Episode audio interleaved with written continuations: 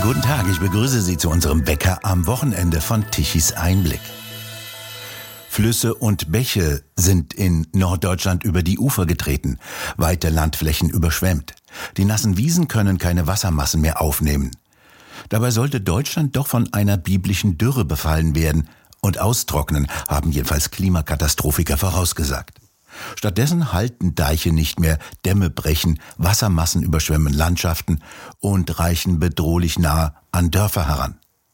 Das kann sich auch auf die Ernte auswirken. Zu viel Wasser bedroht bereits die Wintersaat. Staunässe schädigt die Wurzeln. Wenn es im Mai trocken wird, fehlen meist die vielen feinen Haarwurzeln, besonders in der Tiefe. In Niedersachsen ist der Schutz der Deiche sträflich vernachlässigt worden, schimpft Landwirt und Internetstar Christian Lohmeier. Dafür hat der Schutz der Wölfe Vorrang. Der frisst die Schafe, Schäfer packen ein und geben ihre Schafhaltung auf. Dabei sind die entscheidend für die Deichpflege. Sie treten mit ihren Hufen Dämme fest und sorgen dafür, dass Heckenbüsche und Bäume nicht wachsen können, denn die haben auf Deichen nichts zu suchen. All dies passt zu dem Schlachtruf vorwiegend grüner Städter zurück zur Natur. Der Städter weiß natürlich genau, wie Natur sich abspielt und was angeblich notwendig ist. So ist heute Renaturierung das Zauberwort, das auch die Steuertöpfe öffnet. Zum Beispiel den Flüssen einen wieder angeblich natürlicheren Lauf zu ermöglichen. Zurück zur Natur hieß es denn auch im Ahrtal in Rheinland-Pfalz. Dort wurden Stauwehre wieder zurückgebaut. Die hatten früher die Menschen in den Tälern errichtet, die schon immer von Hochwassern geplagt waren. Diese Dämme sorgten dafür, dass Wassermassen nicht mehr so schnell abfließen und vor allem bei kräftigen Regenfällen und Sturzbächen nicht mehr so viel Schäden anrichten konnten. Gewässerökologen allerdings forderten den Abbau aller Stauwehre. Also weg mit den Stauwehren, hieß das Programm in Rheinland-Pfalz. Folge anzusehen bei der Ahrtal-Katastrophe. Die außergewöhnlich hohen Regenmassen konnten jetzt ungehindert zu Tal schießen und mit ihrer ungeheuren Kraft alles mitreißen, was im Wege stand.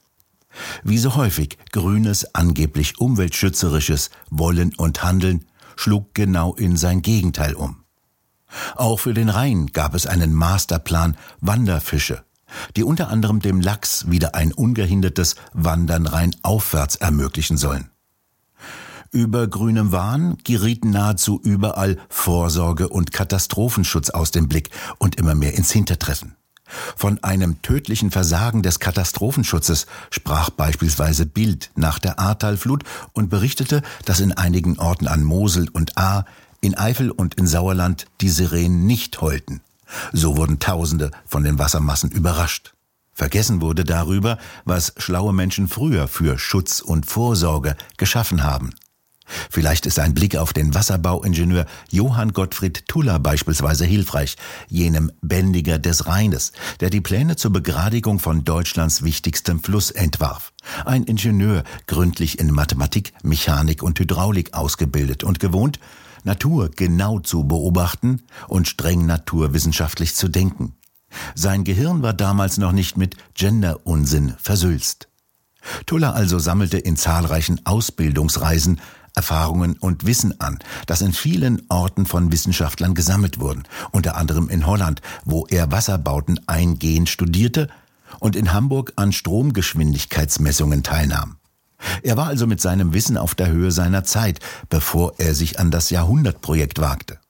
Das begann ab 1817 und dauerte rund 70 Jahre bis zu seiner Vollendung. Bis dahin hatte der Rhein die Bewohner der oberrheinischen Tiefebene in Angst und Schrecken versetzt, kostete mit seinen regelmäßig wiederkehrenden Hochwassern Tausenden von Menschen das Leben. Dies, obwohl man schon früher den Rheinuferbewohnern gegen die Zerstörungen und Überschwemmungen des Rheins zu schützen suchte, schreibt Tuller in seiner Rektifikation des Rheines. Der Fluss mäanderte bis dahin von Basel bis Bingen. Die Wasserflächen in den Auwäldern boten Mücken ideale Brutbedingungen. Die Malaria forderte viele Opfer. Die Rheinbegradigung schuf eine sehr fruchtbare Ebene, in der Menschen heute einigermaßen sicher und in Wohlstand leben können, sogar Fabriken in Gebieten errichten konnten, die früher regelmäßig überschwemmt und zerstört wurden. Heute dagegen beklagen Natur- und Umweltschützer heftig die angeblich ökologischen Schäden der Urbarmachung. Der Rhein wurde durch die Begradigung etwa 80 Kilometer kürzer. Seitdem konnten Schiffe von Basel bis Rotterdam den Rhein befahren. Neue Städte mit Häfen wie Ludwigshafen entstanden und blühten auf.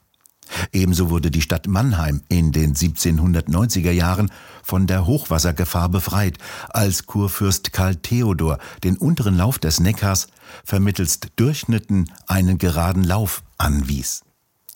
Tuller rechnete auch genau die Flächengewinne durch die Rheinbegradigung und den Mehrertrag aus, der durch die landwirtschaftliche Nutzung entstand, und stellte sie den Kosten der regelmäßigen Zerstörungen gegenüber. Der Schaden, schrieb er, welchen die Rheinuferbewohner in den Jahren 1860 bis 1820 erlitten, betrug in dem Landamt Karlsruhe 468.490 Gulden, in dem Amt Philipsburg 178.064 Gulden, zusammen 646.544 Gulden. Er verglich übrigens die Kosten für den Fall, dass der Rhein nicht begradigt werden würde, mit denen einer Begradigung. Eine Art Modellrechnung, die gegenüber den heutigen Klimamodellen und den Berechnungen von Tausenden von vorzeitigen Toten durch die angebliche Verschmutzung in den Innenstädten den Vorzug hat, dass sie auf realen Zahlen und handfesten Messungen beruhten. Tuller bereiste jede Ecke des Rheines, ebenso wie er dies übrigens mit Bächen und Flüssen des Schwarzwaldes getan hat, für die er ebenfalls zuständig war. Zusätzlich zu seinem eher mageren Gehalt standen ihm dafür Pferdefouragen zu, Hafer, Heu und Stroh für sein Pferd, mit dem er seine Dienstreisen zu allen Gewässern unternahm.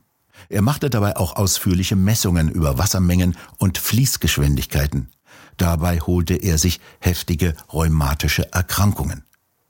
Johann Gottfried Tuller starb schließlich in Paris nach einer Blasensteinoperation. Heute heißt der neue Schlachtruf Moorvernässung. Moorgebiete, von Vorfahren in mühsamer Arbeit trockengelegt, sollen wieder vernässt werden. Moorflächen sollen wieder unter Wasser gesetzt werden. Dort können nur Pflanzen einigermaßen existieren, die bei einem erheblichen Mangel an Nährstoffen noch leidlich leben können und denen mineralstoffarmes Regenwasser genügt. In dem sauren und sauerstoffarmen Milieu eines Moores gibt es sonstige Nährstoffe kaum mehr. Das Wasser hat nämlich alles Leben, wie Bäume, Sträucher und Pflanzen regelrecht ersäuft. Noch nicht einmal mehr Bakterien können ihrer Aufgabe nachgehen und abgestorbene Pflanzenmasse zersetzen, damit aus den organischen Resten neues Leben entstehen kann. Das Wasser nimmt auch ihnen den Sauerstoff.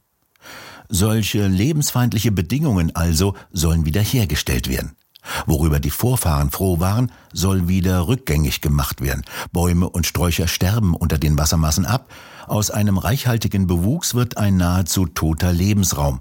Die kärglichen Überreste von Pflanzen lagern sich in Form von Kohlenstoff ab. Denn Moore, vor allem Hochmoore, sind Mangelgebiete. Die besonderen Umweltbedingungen in Mooren führen dazu, dass sich in den Böden und dem umgebenden Wasser nur sehr begrenzte Mengen an Nährstoffen befinden. Nur einige wenige spezielle Moorpflanzen wie Torfmoose, Heidekrautgewächse und spezialisierte Gräser haben Mechanismen entwickelt, um in diesen kargen Umgebungen zu überleben und zu gedeihen. Es ist ein natürlicher Prozess, der Moore entstehen lässt. Eine Torfbildung beginnt typischerweise in feuchten, niedrig gelegenen Gebieten.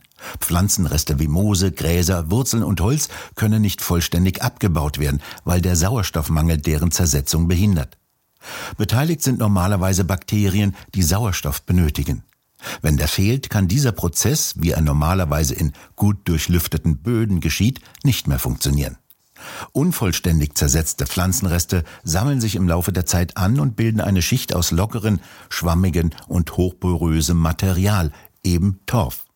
Diese je nach Pflanzenarten und Grad der Zersetzung hellbraune bis dunkelbraune oder schwarze Substanz dient als Brennstoff oder als hervorragende Blumenerde. Die unvollständig zersetzten pflanzlichen Materialien enthalten viel Kohlenstoff, der normalerweise bei der Zersetzung in Form von Kohlendioxid freigesetzt würde. Doch durch die Bildung von Torf bleibt der Kohlenstoff jedoch im Boden gebunden. Dies verleitete Umweltbewegte mit eher geringer Kenntnis der Zusammenhänge zu der Idee, Die Moore müssten wieder vernässt werden, damit das böse Kohlendioxid nicht in die Atmosphäre entweichen und das Klima der Erde zerstören könnte.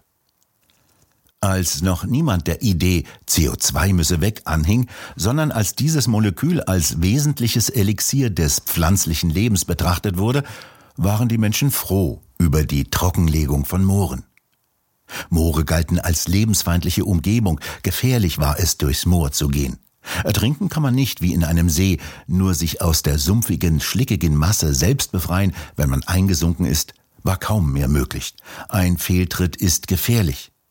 Doch immerhin konserviert das Moor außerordentlich gut. Sauerstoffmangel und die antibakteriellen Wirkstoffe der Torfmoose sorgen dafür, dass Moorleichen nicht verwesten, sondern sehr gut erhalten geblieben sind. Besonders unangenehm für unsere Vorfahren, wenn das Klima mal wieder langsam feuchter und kälter wurde. Klimawechsel gab es, auch daran muss erinnert werden, schon immer. Dies ist vor allem für die Menschen, die Moorgebiete bewohnten, eine sehr unerquickliche Erfahrung gewesen. Sie konnten nicht mehr ihre angestammten sicheren Wege durch die sumpfige Landschaft benutzen, um zu ihren Siedlungen zu kommen. Sie mussten neue Bohlenwege bauen, um mit ihren Wagen wieder zu den Handelswegen zu kommen. Ein außerordentlich mühevolles Unterfangen in früheren Jahrhunderten. Es genügte nicht, grob zugehauene Bohlen in die moorige Landschaft zu legen, die wären rasch aus dem Verbund ausgebrochen und weggeschwemmt worden. Mit Pfählen mussten die Bohlenwege im Untergrund abgestützt werden. Sie waren im Prinzip wie Hängebrücken konstruiert. Bei starken Regenfällen konnten diese Bohlenwege mit aufgeschwemmt werden und die Verbundkonstruktion hielt dennoch zusammen. In einigen Fällen waren die Bohlenwege nur wenige hundert Meter lang, von einer Sandkuppe zur nächsten. In anderen Fällen konnten sie durchaus wesentlich länger werden. Im Moorgebiet bei Badenfleet nahe der Weser konnte sogar ein Bohlenweg nachgewiesen werden, der erstaunlicherweise über sechs Kilometer verlief. Die sumpfigen Gebiete früherer Jahrhunderte verschwanden mit der Trockenlegung der Moore und mit ihnen vor allem auch die zahllosen Mücken. Die übertragen die gefürchtete Sumpfkrankheit, auch als Sumpffieber oder heute als Malaria bekannt. Die Anwohner der Moore erkrankten häufig an Fieber, Schüttelfrost, Kopfschmerzen, Muskelschmerzen und Müdigkeit. Die Folgen waren in der Regel lebensbedrohlich, wenn die Malaria nicht rechtzeitig behandelt wurde.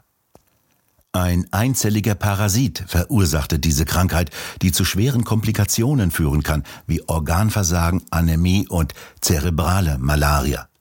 Dessen Verbreitung war nicht nur auf Moorgebiete beschränkt, sondern berüchtigt waren in früheren Zeiten auch die Rheinebene und andere feuchte, sumpfige Regionen in Mitteleuropa. Dort waren die Bedingungen für die Mückenpopulationen besonders günstig. Stehende Gewässer, feuchte Böden und warme Temperaturen boten den Mücken ideale Brutstätten, um sich zu vermehren und die Krankheit zu verbreiten. Betroffen davon war übrigens auch Friedrich Schiller. Der Dichter musste 1783 nach seinem Theaterstück Die Räuber aus Württemberg nach Mannheim fliehen. Er hatte für ein Jahr einen Vertrag als Theaterschriftsteller bekommen. Zu dieser Zeit wütete wieder einmal eine Malaria-Epidemie in der Rheinebene. Allein in Mannheim sollen 2000 Einwohner gestorben sein. Auch Schiller erkrankte im Alter von 24 Jahren und hatte zeitlebens mit der Erkrankung zu kämpfen. 1826-27 waren in Teilen Schleswig-Holsteins 30 Prozent der Bevölkerung mit Malaria infiziert. Die Malaria war, daran muss immer wieder erinnert werden, in Mitteleuropa heimisch. Erst als Tulla die Begradigung des Rheines initiierte, verschwanden zum großen Teil jene Sumpfgebiete und mit ihnen auch die Malariamücken. Trockengelegte Sümpfe, Moorgebiete, begradigte Flüsse und der Bau der Kanalisation, all dies bedeutete Fortschritt. Die Brutstätten der Mücken wurden zerstört und führten dazu, dass die Malaria verschwand. 1974 erst wurde sie in Europa als ausgerottet erklärt. Es scheint, als sei diese Erfahrung weitgehend vergessen. Umso unbedarfter kann jetzt wieder die Wiedervernässung der Moore gefordert werden. Dabei werden übrigens erhebliche Mengen an Methan freigesetzt. In sauerstoffarmen Umgebungen wie eben Mooren bauen bestimmte Mikroorganismen organische Materialien ab und dabei entstehen neben anderen Vollgasen auch Methan. Dies gilt in der Reihenfolge der vorgeblich klimaschädlichen Gase als noch weit vor dem Kohlendioxid rangierend. Aber was zählen harte Fakten, wenn romantisierender Rückschritt als Fortschritt verkauft werden soll? Schon gleich gar nicht gibt es eine einigermaßen saubere Mengenabschätzung, wie viel CO2 in Mooren gebunden sein soll und welchen Anteil dies ausmacht. Fünf Prozent der Landfläche Deutschlands sollen von Mooren bedeckt gewesen sein. Heute sind es 3,6 Prozent, vor allem in der norddeutschen Tiefebene und im Alpenvorland. 3,6 Prozent der Fläche Deutschlands also soll für das Weltklima verantwortlich sein. Deutschland wiederum soll nach den Rechenspielen für zwei Prozent des weltweiten CO2-Ausstoßes verantwortlich sein. Klar ist nur, dass es sich um eine extrem teure Maßnahme handelt. Von den Landwirten wird verlangt, dass sie ihre Flächen aufgeben sollen. Die mit vielen Mühen entwässerten Moore sind heute hervorragende landwirtschaftliche Flächen und dienen vornehmlich der Weidetierhaltung. Rund 1,1 Millionen Hektar Moorflächen werden in Deutschland bewirtschaftet. Insgesamt hat Deutschland 16 Millionen Hektar landwirtschaftliche Nutzflächen. Landwirte müssten Entschädigungen und Alternativen erhalten. Doch zurzeit hat wieder grüne Naturmystik die Oberhand gewonnen. Symbole der Magerzeit werden gepriesen. Weg mit Leben, Nahrung und Energie. Die Zeit für Hungerkünstler soll wiederkommen. Hinfort mit fetten Gräsern, an denen Kühe weiden können. Pflanzen und Bäume sollen vom Moor ertränkt werden. Vielleicht können dann in künftigen energieknappen Zeiten wieder Torfstecher das Moorgeschwele stechen und daraus Torfziegel fertigen, die in kargen Stuben ein bisschen Wärme erzeugen. Wer einmal die Gelegenheit hat, sich einen Torfabbau in Nordwestdeutschland anzusehen, der wird feststellen, dass sich unter dem meist flachen Moor die Reste von Kiefernwäldern befinden. Diese borealen Wälder sind nach dem Ende der letzten Eiszeit auf der noch kargeren Tundra entstanden. Damals war das Klima kalt und trocken. Erst mit Beginn des Atlantikums vor circa 9000 Jahren drehte sich der Wind und kommt seither beständig aus westlichen Richtungen. Seine Niederschläge sind bis heute die Grundlage unseres Wohlstandes und unserer hohen landwirtschaftlichen Erträge. Die damit einhergehende Moorbildung damals war nur ein kurzes Intermezzo. So lange, bis es der Schaffenskraft des Menschen gelungen ist, diese weiten flachen Niederungen für den Ackerbau zu erschließen. Würde man es tatsächlich ernst meinen mit der Speicherung von CO2, so würde man übrigens nach der Abtorfung Ackerland entstehen lassen. Denn Ackerboden speichert wesentlich schneller und wesentlich mehr Kohlenstoff, als es die mageren Torfböden je könnten. Oder würde man es ernst meinen mit Naturschutz und CO2-Speicherung, so würde man aus diesen Gebieten stattdessen auf natürlichem Wege Waldgebiete entstehen lassen, sowie das Biosphärenreservat Spreewald. Die von grüner Weltfremdheit geforderte Wiedervernässung der Moore ist die denkbar schlechteste aller möglichen Lösungen. Wir bedanken uns fürs Zuhören. Schön wäre es, wenn Sie uns weiterempfehlen. Weitere aktuelle Nachrichten lesen Sie regelmäßig auf der Webseite tichiseinblick.de und wir hören uns morgen wieder, wenn Sie mögen.